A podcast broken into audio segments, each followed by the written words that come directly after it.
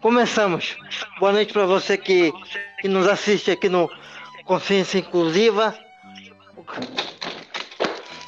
o canal do, do YouTube. Eu, fui mexer para mexer na imagem.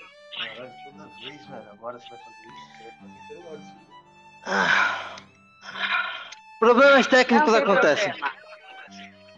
Esse, é o, esse aí é a graça do ao vivo. Né? Graça. Problemas técnicos acontecem. Não, não dá. Então vamos assim mesmo. Ô Lídia, boa noite para você. Eu queria saber qual foi a experiência. O que, que você tira da experiência de ser candidata a vice-prefeita de Santos o ano passado? Bom, Bruno, é... na verdade, assim, eu já vinha de outras campanhas para vereador. Nunca quis mesmo. Eu não estou te ouvindo. Eu não, eu não queria me envolver em política. Tá me ouvindo agora? Acho que meu som. Seu som. Será, será que bugou? Tô te ouvindo bem.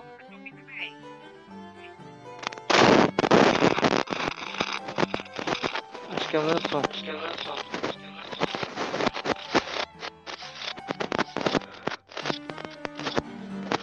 Não tô te ouvindo. E agora, tá bem?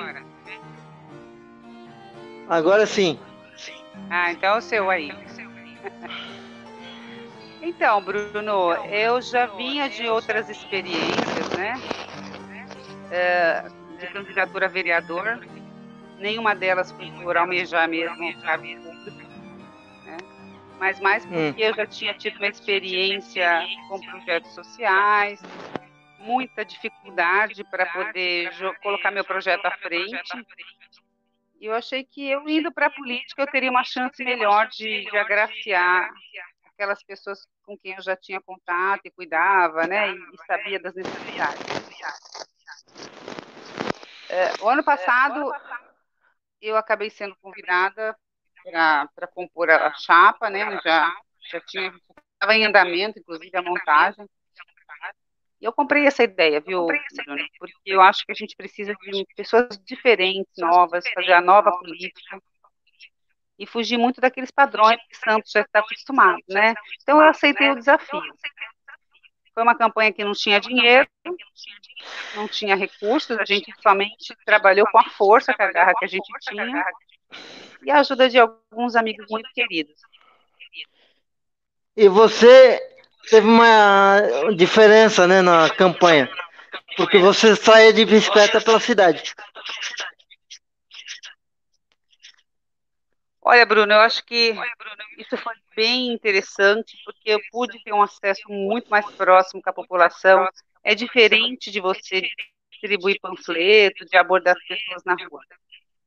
Como eu estava na, na, na, condição de, vice-prefeita, a minha, a minha obrigação, a minha missão era vender a, a proposta do meu candidato, né?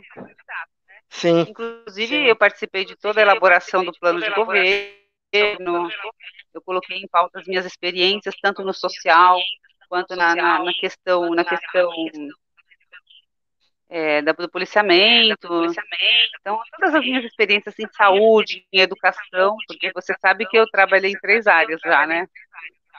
Então, eu sei uhum. muito de perto os anseios, as necessidades né, da, da, população. Então, eu tenho essa experiência de vivenciar tudo isso com eles.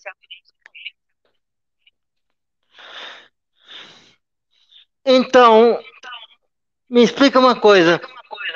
O que que, o que que você diria da educação trabalhando como professora? Olha, Bruno, assim como a educação Bruno, assim e a, a saúde, a segurança pública sempre foram plataformas de todos os políticos. E o que a gente sabe é que nunca efetivamente colocaram nada em prática, porque são áreas que não geram lucro, né? Na verdade, geram mais é, prejuízos para o Estado, né? Mas a minha visão que eu tenho a respeito da educação é que está tá muito ao Deus dará, né? Não, não sei se por conta dessa pandemia tudo ficou muito pior, mas eu vislumbro que se não houver investimento efetivo, nós vamos é, simplesmente cair no caos mesmo. Mas é, eu digo assim, é, como é que eu posso explicar? É, na formação do, dos jovens e crianças, né? Bom, eu vou, eu vou ter que te falar o que eu penso de verdade, o que eu consigo vislumbrar em relação a isso. Talvez muitas pessoas me critiquem, como eu fui criticada durante a campanha por uma certa emissora, jornal, um jornaleco da cidade, que me atacou sem ao menos me dar direito de resposta, né? Então, quando eu falo que Paulo Freire foi um direcionamento que destruiu a, a nossa educação, as pessoas às vezes ficam espantadas, né? Então, o que se vendeu até hoje foi que a educação de Paulo Freire era perfeita, deixando em, em escalonamentos mais baixos todos os outros pedagogos da nossa história, que a gente conhece, que deram super certo. Mas o que foi trabalhado nesse livro do Paulo Freire é que endeusaram uma pessoa, um método que acaba indo justamente colaborar para que as pessoas que foram educadas nesse sentido, elas sejam facilmente conduzidas como, como é, massa de manobra. Né? Então, todo mundo que leu alguma obra, principalmente a pedagogia do, do oprimido, é, a destruição que essa obra busca através da educação. Sim. É... Outra coisa, é... como é que você pode me dizer, como é que você pode analisar para mim o que o que a gente tira do, das manifestações de 7 de setembro? Qual é o efeito prático delas? Bom, você sabe que eu sou de direita, né? Nada Sim. extremo, mas sim, eu acho que o que é pelo justo. Então, eu acho foi muito positivo. Eu estive lá na Paulista, né? O que me deixou muito contente foi o número de, de jovens. Eu não imaginava que existissem jovens engajados né, num Brasil melhor, que mesmo os valores que a gente prega. Então, eu fiquei muito satisfeita de saber que a gente, a gente ainda tem esperança dessa juventude que esteve lá conosco no 7 de setembro. Eu acho que é muito positivo, deu para sentir a força, o Brasil, o Brasil se uniu né, nesse dia, apesar de muita polêmica posteriormente, mas eu creio que ainda tem jeito da gente trazer de volta o que a gente quer de um bom Brasil. Uh, vamos lá. E o que, que você espera de 2022? O que você espera, Bruno? Você espera. Realmente que a gente consiga resistir, que a gente consiga afastar essas coisas nefastas que estão chegando muito perto da gente, né? que a gente consiga é, transmitir para as pessoas que ainda estão com a mente totalmente fechada dos perigos que estão se avizinhando para nós.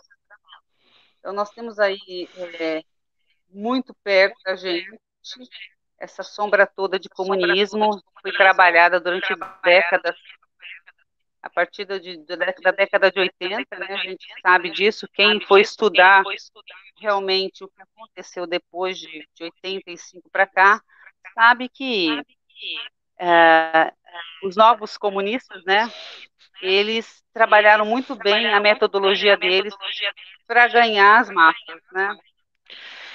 Então eu posso, então eu posso dizer o seguinte, que o sistema político, o nosso sistema político é social comunista. Na verdade, e não é nem, não é nem o tradicional social comunismo. É um comunismo muito próprio do Brasil, né?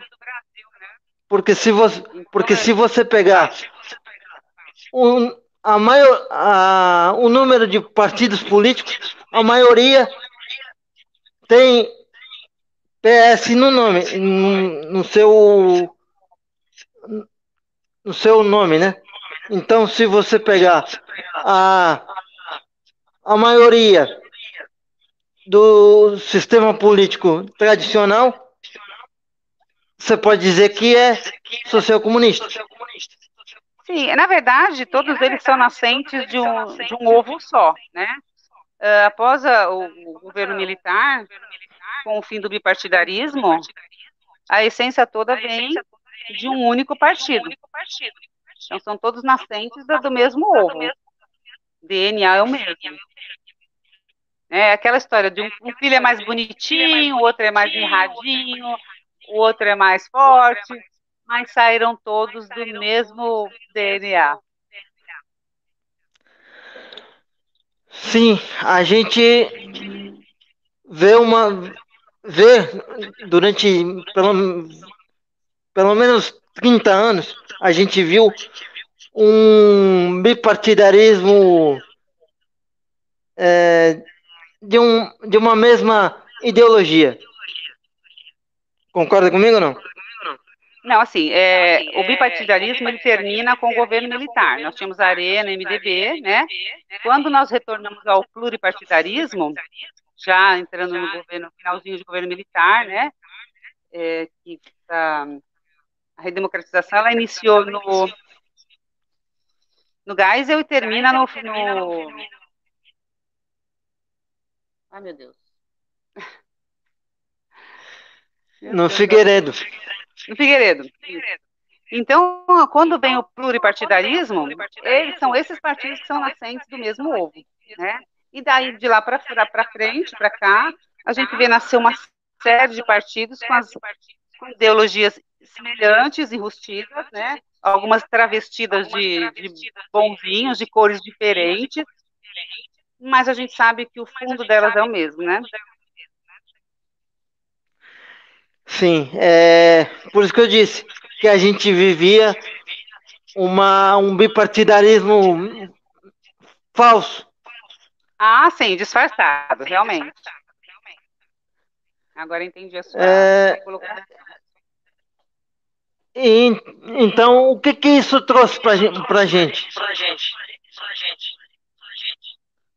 É isso que a gente está vendo é hoje, né, tá Bruno? Na verdade, é, o interesse realmente desses partidos era tornar a, a política uma coisa tão horrorosa para que outras pessoas estivessem participando, para que eles ficassem com o, o bolo só para eles, né?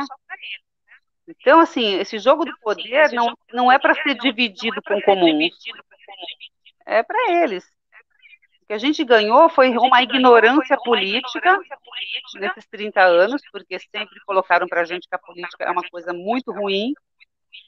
E nós, enquanto eles tomavam conta do nosso partido, toma, do nosso, desculpa, do nosso país, nós ficávamos aí nos divertindo, achando que estávamos com a total liberdade, que o governo militar não nos dava, na verdade, ao contrário, né?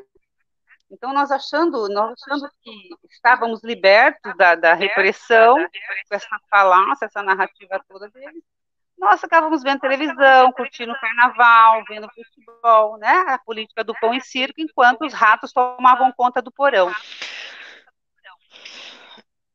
Mais ou menos, eu concordo mais ou, mais ou menos contigo. Então, vamos lá. Porque a cultura política do Brasil não, não favorece que a gente participe. Que pessoas como, como eu e você participe. Não é estimulado pelo, pelos partidos políticos que, que pessoas participem. Mas é claro, a, é isso que eu te falei. Qual o interesse de eu deixar o Bruno participar, a Lídia participar? Se eu já tenho todo o controle da máquina. Essa máquina já foi tomada já de, há décadas. Sim. Claro que nós não vamos ter chance. Se a gente tivesse num partido de médio porte, a gente teria a, a gente teria alguma chance na minha na minha visão lá no ano, lá no ano passado.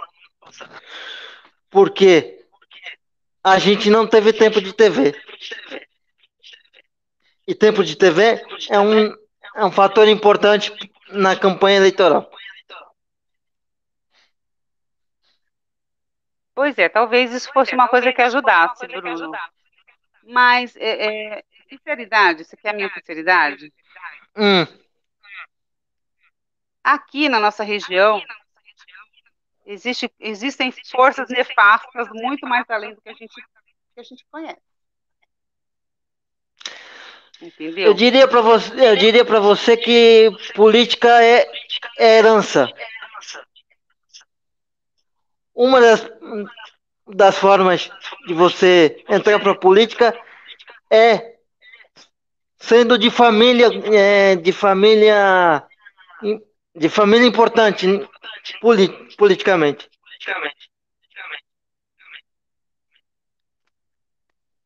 Eu gostaria muito que as pessoas abrissem a mente, tivessem um pensamento diferente. Infelizmente, o brasileiro ainda gosta do que é famoso.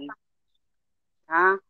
E a gente percebe isso durante essa, essa minha jornada aí, eu percebi isso, três campanhas, que amigo não vota no amigo. Que as pessoas preferem votar, muitas vezes, no famoso bandido, porque tem a sensação de que o seu candidato, que a sua escolha é vitoriosa.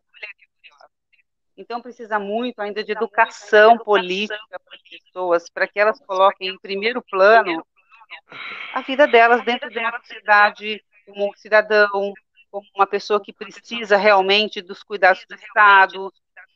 Mas enquanto as pessoas não valorizarem o voto delas, enquanto elas não pararem de vender voto, de se trocar, né, por cargos políticos, você sabe que isso aí enreda muito as pessoas, eu acho que eles ainda vão dominar muito o cenário político e nós que temos assim vontade política, nós vamos ficar para trás. Não é ser pessimista, Bruno, é ser realista. Você, a nossa realidade, a cultura política brasileira é mídia, sangue e padrinho. Exatamente, dinheiro. Você tem que ter algum, algum político conhecido seu que você seja puxado por ele para ser candidato. E esse que é o triste, né, Bruno? Porque muitas vezes você acaba tendo que... Eu não, eu não me associo mesmo mas muitas pessoas se associam ao que não presta e perpetuam o que é ruim. Né? A gente sabe que aqui em Santos. A, é... a realidade do, da política é essa, né? É isso, o jogo é sujo, né? E quando você é muito afastado desse, desse modo, desse método né, de jogo, de jogar, você tem muita dificuldade. A prova é que a gente está vendo aí nosso presidente, que foi um, como é fala, uma zebra, né? Em todo o sistema, porque ele é diferente. É, eu acho que aqui em Santos a gente vai ter muita dificuldade ainda para a mudança, porque Santos é uma cidade que é muito pequena e a gente tem assim muitas pessoas que são que são fiéis, né, aos seus políticos. Por quê? Nós temos muitos cargos aqui de confiança. O que mata santo é muito cargo, muito cargo de confiança, é muito cabide, né? E quando você coloca uma pessoa num desses cabides, você, você ganha a família dela inteira como eleitora. E se você for ver hoje o tanto de cargos políticos que foram aumentados com essa nova gestão, dificilmente a gente consegue tirar eles do poder. Eu diria para você que, por outros motivos, eu me decepcionei um pouco com a política. Com certeza. Aqui em Santos é muito difícil fazer política, Bruno. Eu não diria em Santos, não. Eu diria no Brasil inteiro. Ah, sim, no Brasil inteiro, mas a nossa experiência, assim como é, é, é local, né? Local. A gente tem mais, hum. tem mais é, tarimba para dizer o que a gente sentiu, né? Nesses bastidores todos. Sim. Sim. Agora eu te é, pergunto. Agora... Eu te pergunto. Ah. Qual foi a sua, a sua sensação nessa tua primeira campanha? A minha sensação na primeira campanha é, disputando voto, né? Porque a gente acompanha a política de, de fora, né? E participou de campanhas de, de pessoas que a gente era simpática, torcia e caramba, né? É verdade. É, mas eu me surpreendi com a quantidade de votos que eu tive. Ai, que bacana, Bruno. Foi boa, positiva? Me surpreendi, surpreendi positivamente. Que bom. Pela, pela quantidade de votos e pelo de e pela pelo desconhecimento das pessoas em relação a, a mim, né? Por ser primeiro primeira campanha, sem recurso e coisa e tal. Sem recurso, sem só com celular e fazendo live uma vez por semana. Muito bom, parabéns. 53 votos foi surpreendente para mim.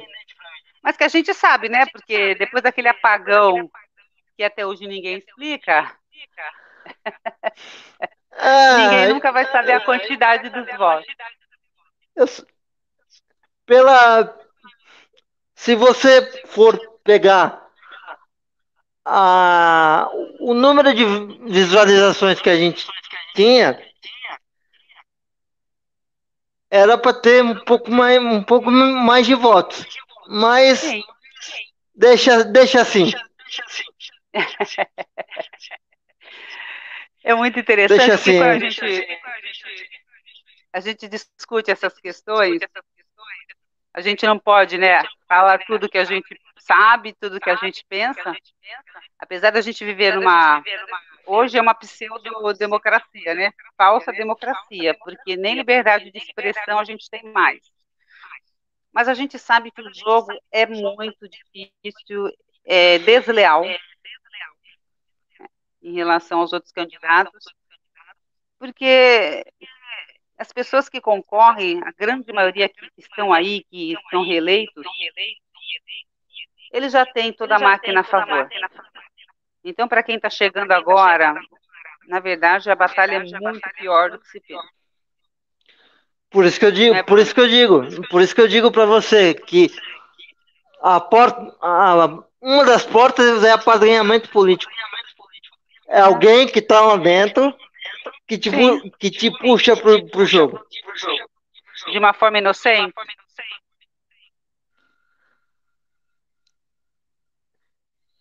É um detalhe que a gente não pode discutir. Não pode, né? Nós estamos no Brasil, né? Agora, se você falar o que você pensa, você, titio, titio te prende, né? Titio Xandão te prende, né? Não é nem a, não é nem a questão do, do STF, mas, mas vou ficar em silêncio aqui, porque eu acredito, eu acredito uma coisa. A gente vive, a gente vive uma liberdade vigiada desde que a gente se conhece por gente. Porque eu, quantas vezes você foi convocada a participar de plebiscito ou referendo? Eu já participei. Eu já participei. Porque eu sou muito mais Eu me lembro de uma vez. É um menino. 35 anos já não é tão menino. quando houve o plebiscito do, do, tipo de governo. Você não era, acho que não era nascido 90... Ainda. Não, eu era já. Eu tinha, eu tinha sete anos. Então, né? já participei. Mas. Eu me lembro do desarmamento. Teve só. desarmamento. Só. Mas a gente sabe que. Posso falar isso? Não sei. Eu tenho a língua meio solta. Então segura. Você tem medo de preso, né? Ninguém vai levar cigarro de chocolate para a gente. É, medo de preso a gente, a gente, não tem, mas é preciso ter responsabilidade. Então tá bom. Ficar mais comportada aí. Tá é. Mas o que que você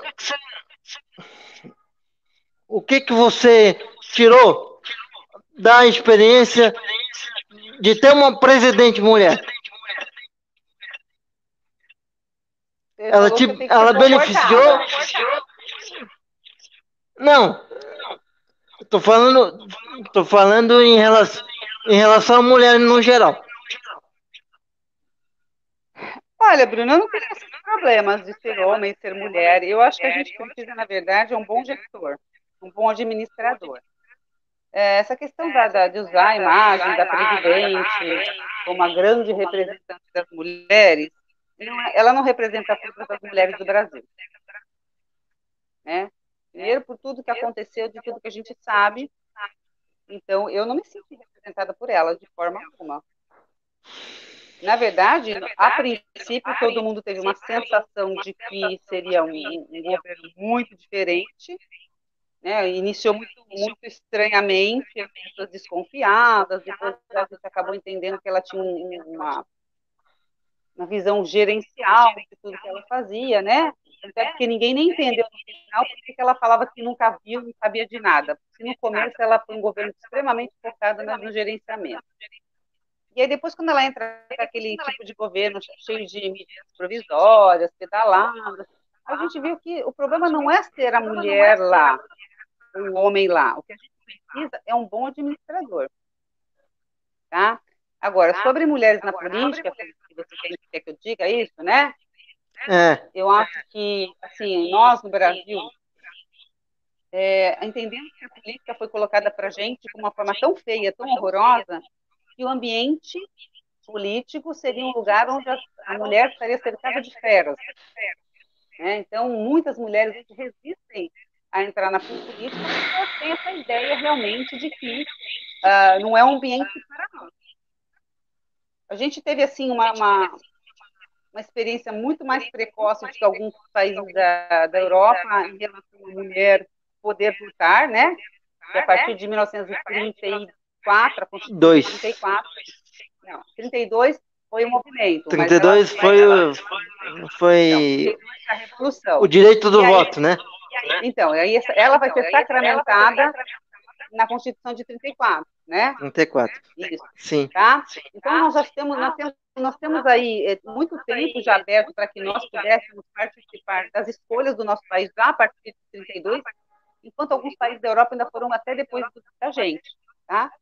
Uh, como a gente tem muito medo desse ambiente, eu acho que a mulher se reservou muito para não entrar na política. Mas nós temos aí pessoas maravilhosas, né, hoje representando uh, o feminino, mas também tem muita porcaria também. Né? Tem muita gente lá que dá vergonha de ser mulher, é, lá na política, se sendo representante das mulheres.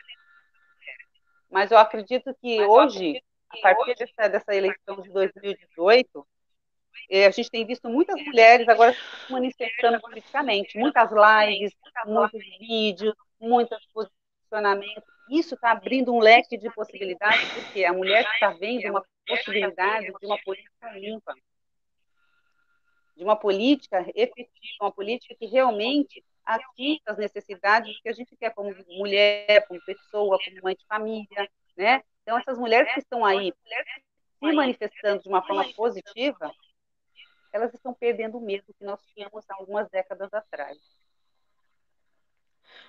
Então, você acha positivo, né?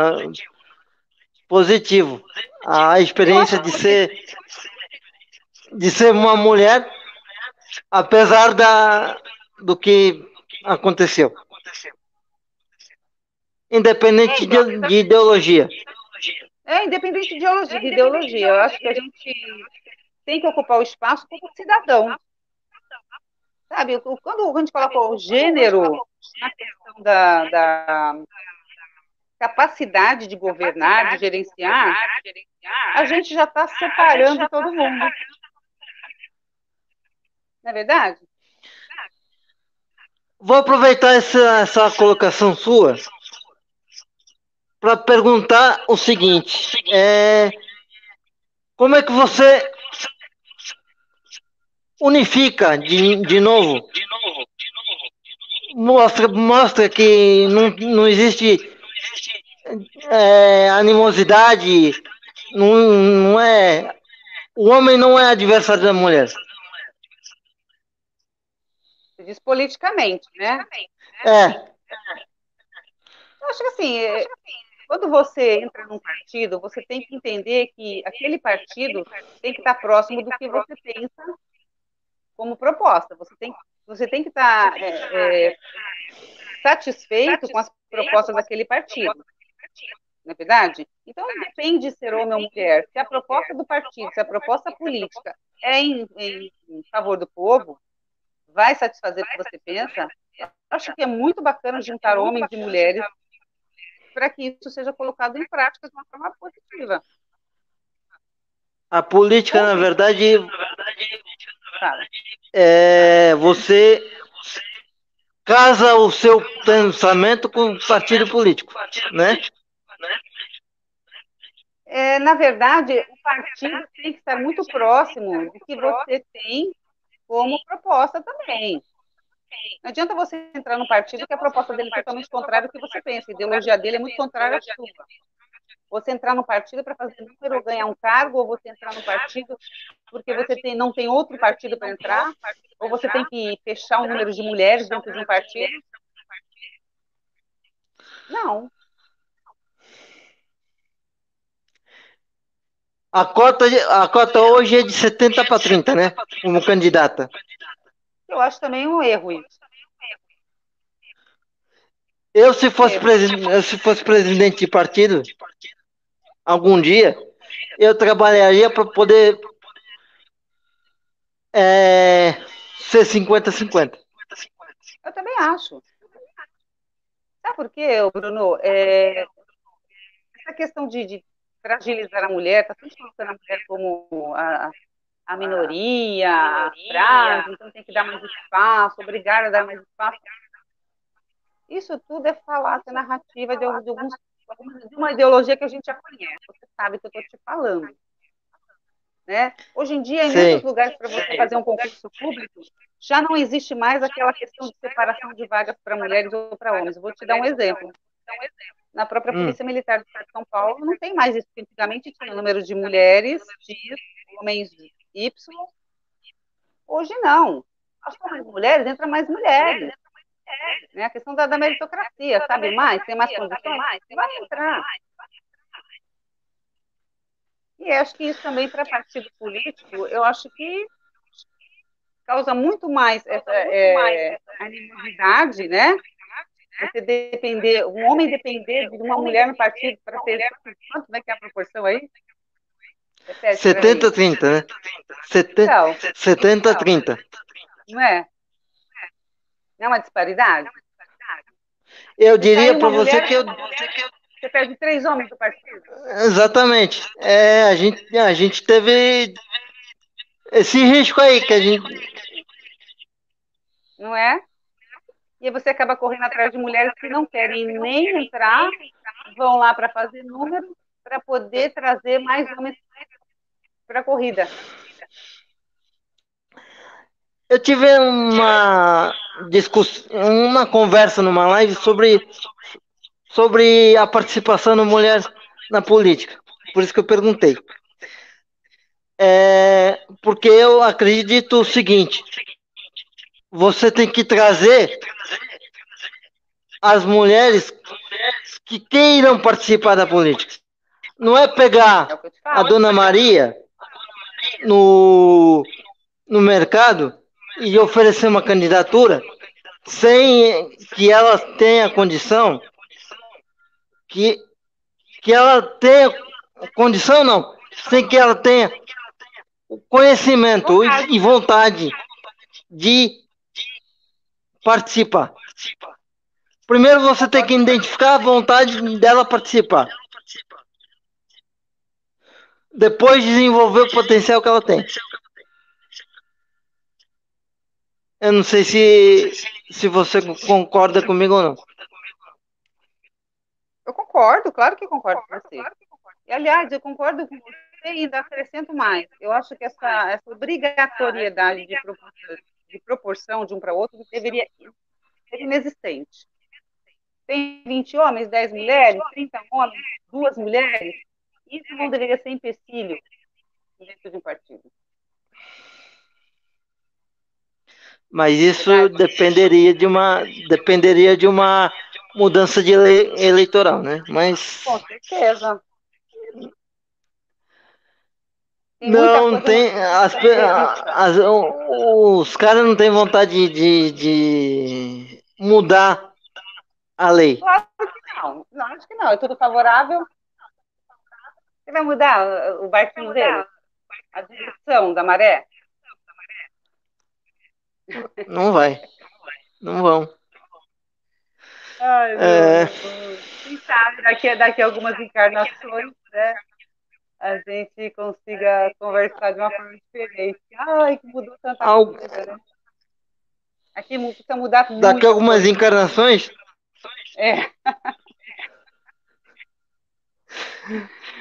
Ai, É. sabe por quê, Bruno?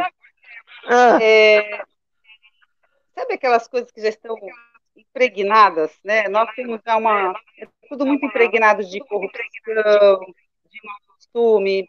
O próprio brasileiro já tem aquela questão de se achar descendente de ladrões desde a colonização, que eu acho horrível pensar desse jeito.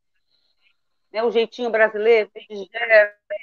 Então, é muita coisa que a gente precisa mudar, que são coisas que já são centenárias, né? Dentro da estrutura social do brasileiro. Então, a questão da educação, nós precisamos de uma educação que melhore muito para a gente começar a, a, a participar a política real, verdadeira, dos nossos alunos. A gente não pode falar tudo que a gente, que a gente sabe. Infelizmente, até para os professores, é limitado a gente conversar de certos assuntos em sala de aula. Nós temos uma quase uma censura, mais ou menos, né? Porque se você falar coisas que são contrárias ao que está já preconizado no nosso material, que vem da, da geração PF, né? É, você é um esquisito, você é um subversivo. Você não pode contar tudo realmente que está fora, está além daquilo ali. Então, quando nós tivermos uma, uma, uma escola de qualidade, porque infelizmente, nós temos assim 20% de acadêmica e 80% de militância. Né? Então é muito difícil. eu saí do eu saí do colégio, eu saí do colégio há uns uns 20 anos, então já já tô defasado em, em relação ao que acontece hoje Ah, na escola. Acontece. Acontece. É, Vem tudo homeopaticamente, sabe? Dosezinhas homeopáticas. Textos, discussões, temáticas. É, o que vem por aí, não gosto muito do que vem no ensino médio, aí, algumas temáticas. Né? O acadêmico realmente vai ficando para trás. É a visão que eu tenho, tá? É, é particular, né? Muita gente vai ser contrária ao que eu estou falando. Hoje, um professor de direita tem que andar escondido, né? Porque não pode aparecer muito. O professor de direita não pode aparecer muito. Então, a gente vê que isso está impregnado já na educação. O aluno. Porque assim, eu sou a favor da escola sem partido, sabe, Bruno? Também. Todo mundo sabe do meu, todo mundo sabe do meu posicionamento, mas eu não direciono ninguém. Eu acho que a gente tem que dar informação e, e eles vão formar uh, a sua concepção ideológica através da vivência, porque tem muita coisa que vem de casa, né? Através da leitura. Exatamente isso que eu tô, que eu penso. E aí, assim, às vezes eu tenho raiva de mim, porque eu preservo tanto eles. E quando eles saem nas universidades, eles tomam um banho de civilização, de, de política, assim, pum. Sabe? Quando você encontra com eles, você não reconhece. É isso que acontece. Sim. Então a gente precisa de uma escola de Tô qualidade. entendendo. Tô entendendo. Conhecimento para que forme, ele forme realmente a ideologia política, e não que venha com ela pronta, né? De professores que vieram dessa formação de 85 para cá. A gente já tem já uma legião de, de professores que já vão estão doutrinando as crianças, né? Você sabe disso. Vamos mudar um pouquinho de assunto, mas vou ficar na. Ficar preso. Vou ficar no, na, no assunto. Vou sair um pouquinho, mas eu vou voltar. Vou bom. acabar voltando. Hoje em dia, Tem 20% de você, bateria. você indica, aconselharia a pessoa que não tem filhos a ter? Diante do, do, do diante do, do sistema de educação que a gente tem hoje. Olha, Bruno, depois que eu passei ali na, no, 7, no 7 de setembro, lá na Avenida Paulista, eu vi que tem muitas pessoas que pensam como eu.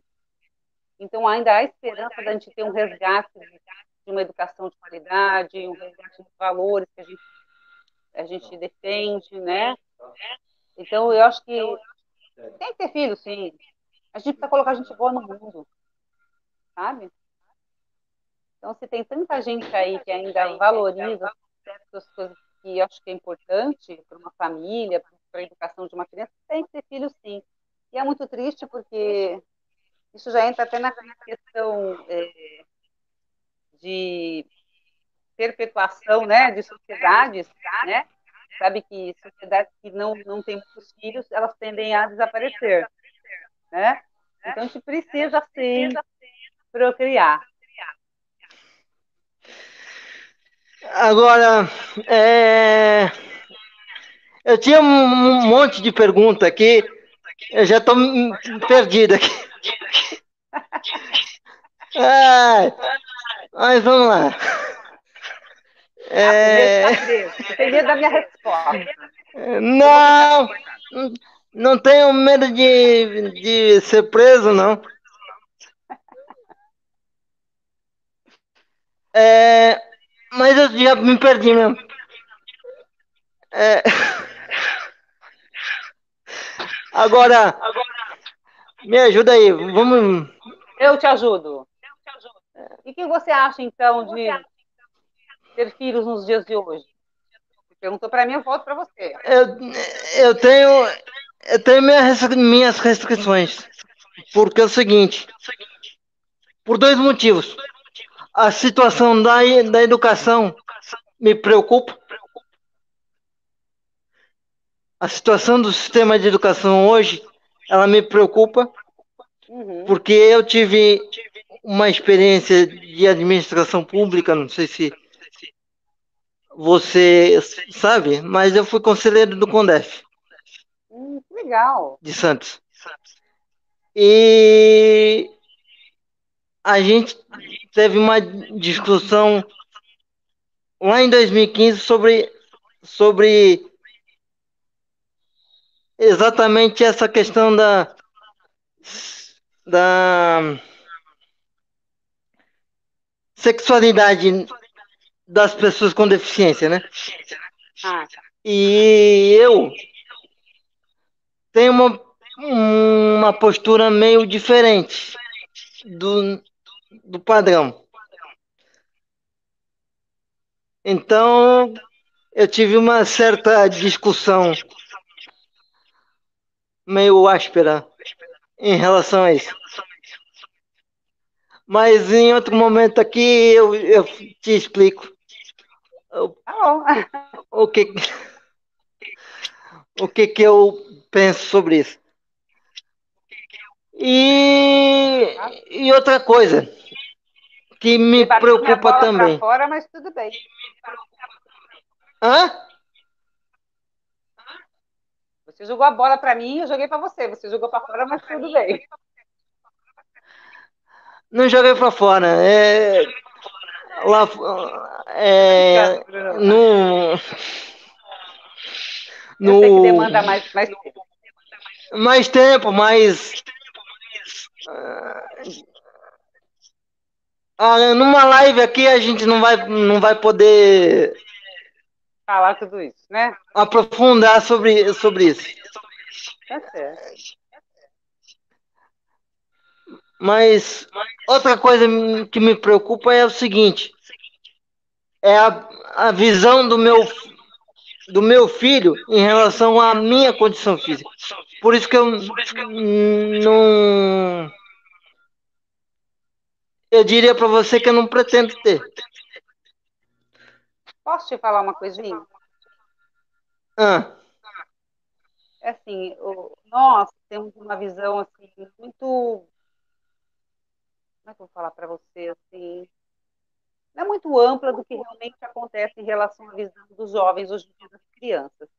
É, eu, eu, tenho visto, né, nesse tempo que eu vivo em sala de aula, essas questões dos preconceitos, né, elas não, elas não são tão fortes, assim, elas são quase assim, nas, nas turmas que eu, que eu trabalhei, eu não vi a questão do preconceito racial, uh, do defici com o deficiente, com as mulheres. Eu não vejo isso neles, porque eles são crianças que já estão nascendo numa geração onde a inclusão ela, ela tem que ser trabalhada já de cedo. Então, assim, eu tenho alunos com deficiência que são totalmente é, é, adaptados aos grupos. Eu tenho essa questão do racismo inexiste nas minhas salas. Eu não vejo isso. Eles têm uma mente muito aberta em relação até à homossexualidade, trans, tudo isso eles têm uma mente muito aberta. Então, eu acho que a gente pensar assim nessa condição de como a criança vai te ver, ela vai te ver de uma forma normal. O pai, né? A gente, a gente espera, a gente espera muita coisa é, das crianças, mas baseado no nosso pensamento, nos nossos medos, quando eles têm uma reação totalmente diversa. Sabe? Então, a gente às vezes tem que hum. esperar acontecer. A gente tem que ver como é que essas crianças se integram. Essas crianças na escola, elas são todas iguais, elas não têm essa questão. A disputa delas é só entre, assim, é o mais inteligente, é o mais popular, né? Ah, quem beija mais, essas coisas, né? Mas entre essas questões de racismo, deficiência. Não tem, não tem. Eles estão nascendo já com uma mentalidade diferente. Né? Eu diria para você o seguinte: com 30 anos de, de experiência, de, né, você, você, você tem que ensinar com o quê? Com o aluno com deficiência. Por isso que eu defendia a, a, a, a educação inclusiva. Sim. É, que eu fale um pouquinho sobre Na base, né? Eu defendia na, na base com alunos com deficiência em sala de aula, em sala de aula, de aula normal, dependendo do grau de de deficiência, né? Dependendo do, da condição clínica dela. Eu já trabalho com a inclusão. Sim. Eu tenho várias, eu tenho várias, é, vários laudos médicos, né, de, de graus diferenciados de dificuldade, deficiência física, inclusive, né? Eu só não tive ainda deficiência visual e auditiva. Mas autismo, nós, tudo você teve? Autismo, grau, graus altos, mínimos, médios, TDAH todos, né? Uh, cadeirante. Então, nós é, percebemos que esse tipo de, de, de inclusão também precisa ser bem trabalhada, no que eu digo, no apoio. né? Então, muitas vezes, a deficiência não é intelectual, mas é física. Então, você precisa de ter um suporte, um apoio. Quando ela é intelectual, e a gente tem muitas crianças com deficiência intelectual, precisa de ter também um apoio, né? uma, uma pessoa no apoio. É isso que as escolas hoje não têm. Elas, elas não se adaptaram, então a gente precisa de rampa, de elevador, né? de banheiros adaptados, de, de portas adaptadas, e a gente não vê isso nas escolas públicas. Mas eu, eu acredito, eu vejo o seguinte. O próprio colégio, ele não quer, não quer trabalhar. Porque ele, ele trabalha com, com os normais e ponto. Porque não tem pessoal suficiente para isso. Entende? Precisa de um apoio. Você não vai colocar um professor para atender.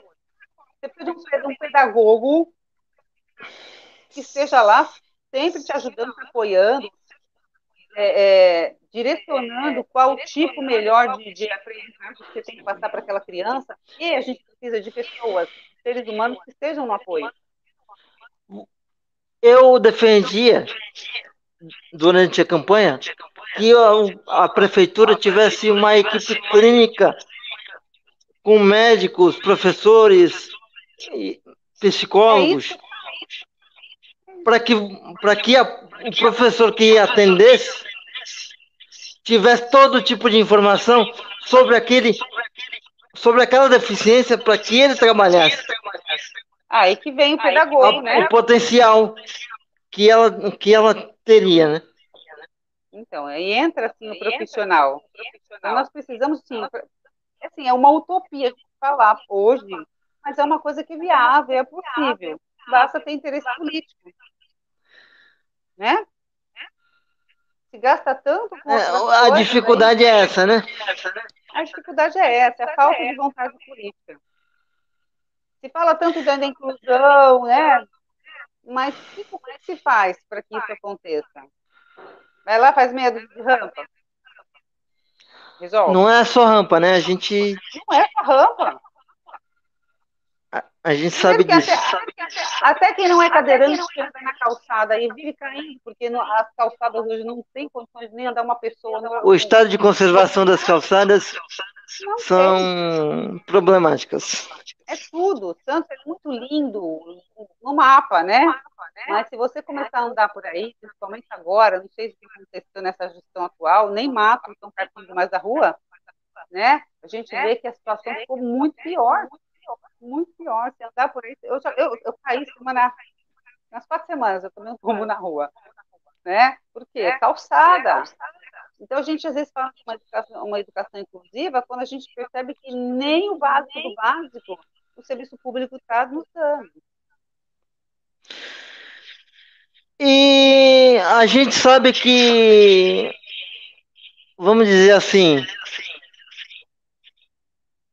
o reto, a hipocrisia do politicamente correto, ela domina a, a pessoa, a classe da pessoa com deficiência.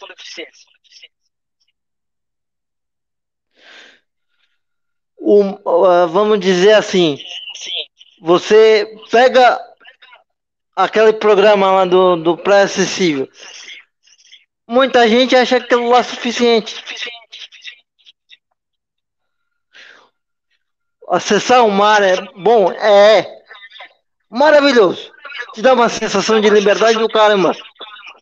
Mas é, não é suficiente. Aquilo não é, não é o que a pessoa com deficiência precisa. A pessoa com deficiência precisa de educação, de acessibilidade,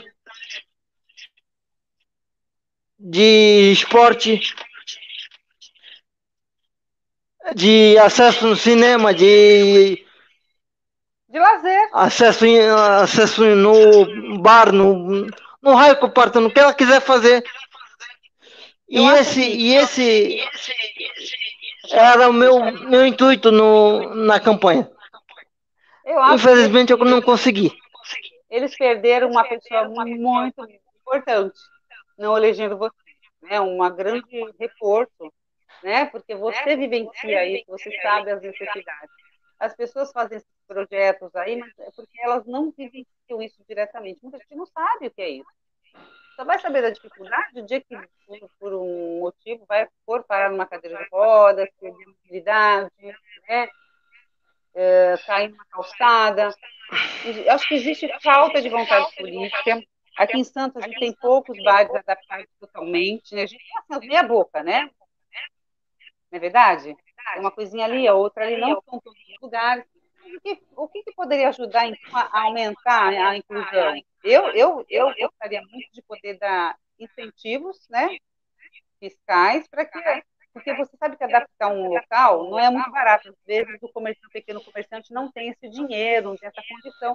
Como é que a prefeitura pode ajudar? Vamos lá, vamos dar incentivo fiscal. Vamos lá, te isento de alguns impostos para que você possa realmente tornar o seu local inclusivo. Né? A gente não vê isso. Mas a, a isenção de imposto vai causar um, pro, um problema fiscal lá na frente. Como é que você resolve isso? Não, alguns impostos, né?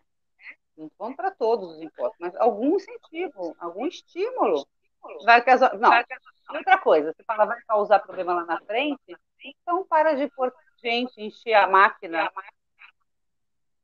Pô, tira lá 80% dos cargos comissionados de amigos e do partidão, você consegue fechar a conta. Ai, não posso falar. Pode ser, pode. Porque o ônus fica somente para, para os que não tem nada a ver com isso. Os pobres, o, o povo que é deficiente que não pode. E aí, é só para a gente essa conta? Nós temos 120 20 mil pessoas com deficiência em Santos. Tá. Eu, eu, tive, eu tive a tentativa, né, de procurar essas pessoas, de entidades e coisa e tal, para poder ouvir as necessidades. 120 mil. Você sabe disso. E aí. E eu tive muita dificuldade, né? Então, e essas pessoas Porque... elas apoiavam você, né? Não. Elas, é elas me conheciam e quando eu fui procurar, sabe, mantém um pouquinho de distância. É aquilo que eu te falei, amigo não vota no amigo. Volta no famosinho, que é melhor. Não, mas eh, votaram em, votaram em mim para vereador. Para vereador, eu sei que votaram em mim. Eu não posso reclamar. É os 120 mil. Mas, mas é, eu, a gente tem muita dificuldade de, de apresentar as nossas propostas. um candidato diferente. Se você, vamos, vamos dizer assim, Bruno, vai, se cair meu sinal é porque meu celular carregou. Te tá certo. É, se você tem uma dificuldade de apresentar como candidato um partido de um partido que não é da, da máquina, né? Infelizmente. E a nossa, e a nossa competição foi bem desleal, né? Nós, sem recursos, contra um partidão aí. Mas, é, mas a gente se saiu bem de, de, ah, de certa forma. Bonito, né? Fizemos bonito, sim. Tudo muito limpo, muito honesto, né? Cheio de energia boa. As pessoas Eu tive muito prazer de, de participar dessa campanha junto com vocês. Ah, foi muito bom. E ter, e ter pessoas que acreditavam em mim também. Exatamente. Foi, isso foi muito importante. Eu fico muito feliz, viu? E é muito bom saber que você está conosco agora também no PSC, né? É, tudo muito limpo também, muito isento de vícios. E de, principalmente, né, de vaidade. Eu acho que a gente não precisa ter vaidade quando vai lidar com a política. A política, a política precisa tirar um pouco da vaidade. Exatamente. A vaidade não serve para pô, A vaidade, ela está muito atrelada com a maldade, né? O vaidoso, em algum momento, vai precisar ser mal. É. Já chegamos a uma hora de live. Vamos, vamos encerrar já? Então tá bom, foi muito Ah, bom. Para você não cair, para você não cair no meio da live, a gente vai É, tô, encerrar. Tá no vermelho ali. Mas a hora que você quiser, a gente conversa novamente. Trazer mais sou Então- a gente a gente precisa trazer mais gente. verdade. O problema é trazer o convidado. Vamos amarrar ele, traz, né, gente? As suas considerações finais, Lídia. Olha, Bruno, foi muito bom estar aqui com você. Eu já, já tinha participado de lives com você, né? Anteriormente. Eu acho que você é uma pessoa que soma muito na questão política. E eu até convido as pessoas a te conhecer pessoalmente, conversar com você, saber dos seus planos, né? Para ver como você tem uma, uma visão à frente de tudo que a gente precisa aqui na nossa cidade, né? Na nossa política brasileira, tá bom? Eu espero que você ainda saia candidato novamente. Eu, ultimamente, só quero apoiar as pessoas certas, né? Eu E, eu eu di- diria para você que 24 talvez. exatamente. Ou 20, 22. 22 eu queria ser candidato a. Vamos dizer assim, candidato a Presidente. deputado federal, candidato a. Mas isso não depende de mim, depende do convite do partido, né? Depende do interesse do partido. Vamos ver, né? Tá- Vamos ver o que, que acontece. né? A gente já tem muita conversa, tem muita água para rolar nessa cachoeira, né, meu amigo? Mas eu tô Muita água. Muita água para rolar tem. Mas eu tenho certeza que Ah, ape- apesar da decep- das decepções que, que a política ela causou, Mas isso endurece, isso endurece o couro. Isso fica com a casca endurece o couro, é? É. Coração mole e casca dura, pronto. O coração tá ficando meio duro. Pode não. A casca pode ficar, o coração não. Mas obrigado, Lídia, pela, pela meu conversa, pela participação. Desculpa aí muitas besteiras que, sei lá, falei. Não vão te prender, não deixe. Mas a gente tá aqui, se quiser vier. Tá bom? Obrigado. Um Beijo beijo, bom final de semana. para você também. Obrigado, eu. Tchau, tchau, Brunão. Tchau.